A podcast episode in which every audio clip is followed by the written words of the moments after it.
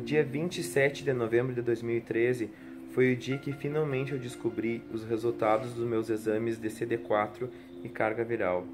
E isso era muito importante porque é o exame de CD4 e a carga viral que definem todo o tratamento que o soro positivo vai ter.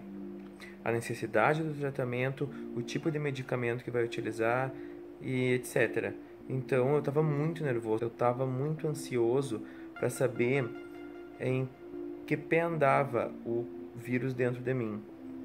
Porque eu sabia que tinha um mínimo, né, é, permitido do CD4, que é na última norma era 400, e eu estava com medo que eu tivesse beirando esses 400 ou muito abaixo dos 400. Eu estava com medo da minha carga viral ser muito alta. Eu estava com medo de tá entrando num quadro de AIDS e não saber, porque até então eu era um portador de HIV e não tinha desenvolvido ainda um quadro de AIDS.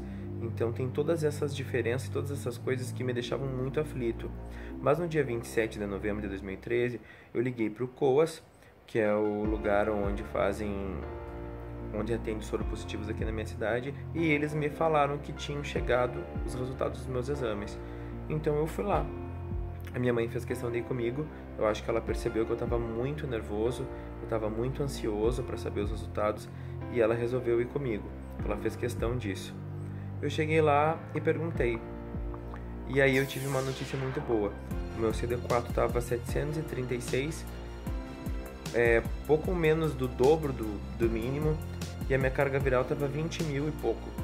O que, apesar de parecer um número assustador, é, não é nada perto de muitos que tem de 200 mil e, e muito mais também. Então eu comecei a ficar tranquilo. Eu saí dali, é, da salinha do COAS, onde eles recepcionam as pessoas, junto com a minha mãe, dei uns três passos, coloquei a mão no rosto e comecei a chorar. Eu acho que deve ter sido o choro de tensão mais verdadeiro que eu já tive na vida. Aquele momento que eu parei, coloquei as mãos na cabeça e pensei assim: nossa, sabe, que alívio, saiu um peso das minhas costas. E a, e a minha mãe falou assim: viu, por isso que eu queria vir contigo. Eu sabia que ia dar tudo certo. Mas, ainda assim, sabendo dos resultados, eu já marquei a minha consulta com o infectologista do posto para o dia seguinte, pela manhã. Então eu fui. Mas antes disso, eu pensei muito e li muito sobre iniciar o tratamento com os ARVs, com os medicamentos, mesmo sem tecnicamente não precisar dele. E aí eu já fui é, conversar com o meu infectologista com um certo embasamento a respeito disso e já com uma ideia na minha cabeça.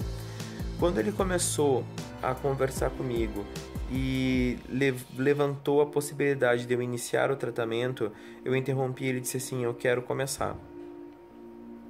Isso é uma questão muito particular minha e várias pessoas também tomam essa decisão, mas eu sei que tem muita gente que é contra isso. Mas eu acho isso, para mim, era o melhor a fazer. Primeiro, porque no momento que começa o tratamento com os ARVs, a gente diminui a chance de transmitir o HIV para outra pessoa. Se a carga chega a ficar indetectável, a carga viral chega a ficar indetectável, a chance fica praticamente nula de infectar outra pessoa. E além disso, eu ia garantir que o meu CD4 subisse ainda mais e evitasse alguma doença oportunista chegasse e tomasse conta do meu organismo que já está debilitado. Eu tinha medo de não começar o tratamento e como eu trabalho com o meu corpo e minha imunidade volta e meia está baixa, eu tinha medo de sim, precisar de uma internação ou pegar uma doença é, oportunista é, meio que de surpresa assim. Então eu pensei, isso vai ser o mais justo comigo, com a minha família, com alguma pessoa que eu possa me relacionar no futuro.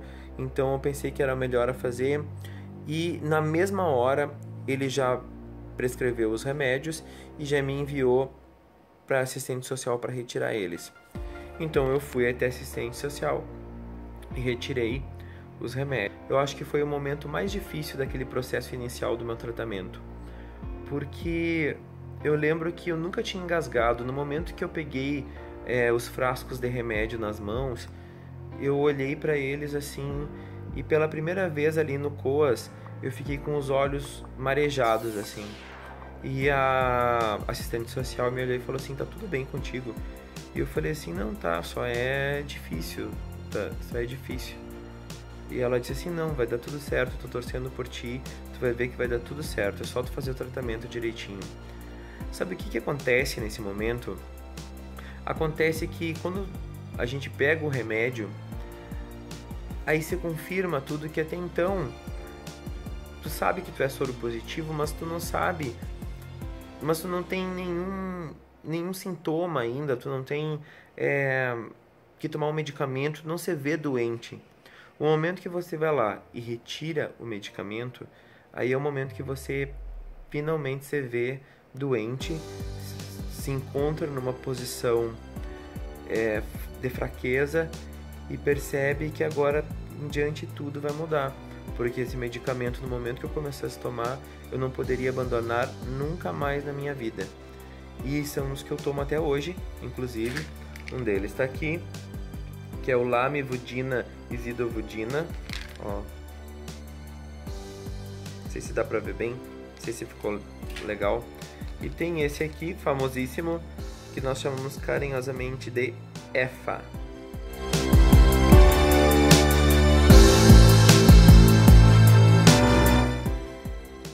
Então eu já tinha feito uma decisão muito importante, ia começar com o meu tratamento já naquele dia mesmo à noite e eu e tudo finalmente ia voltar para os eixos. O que eu não podia imaginar era o que estaria por vir logo que eu começasse a tomar eles.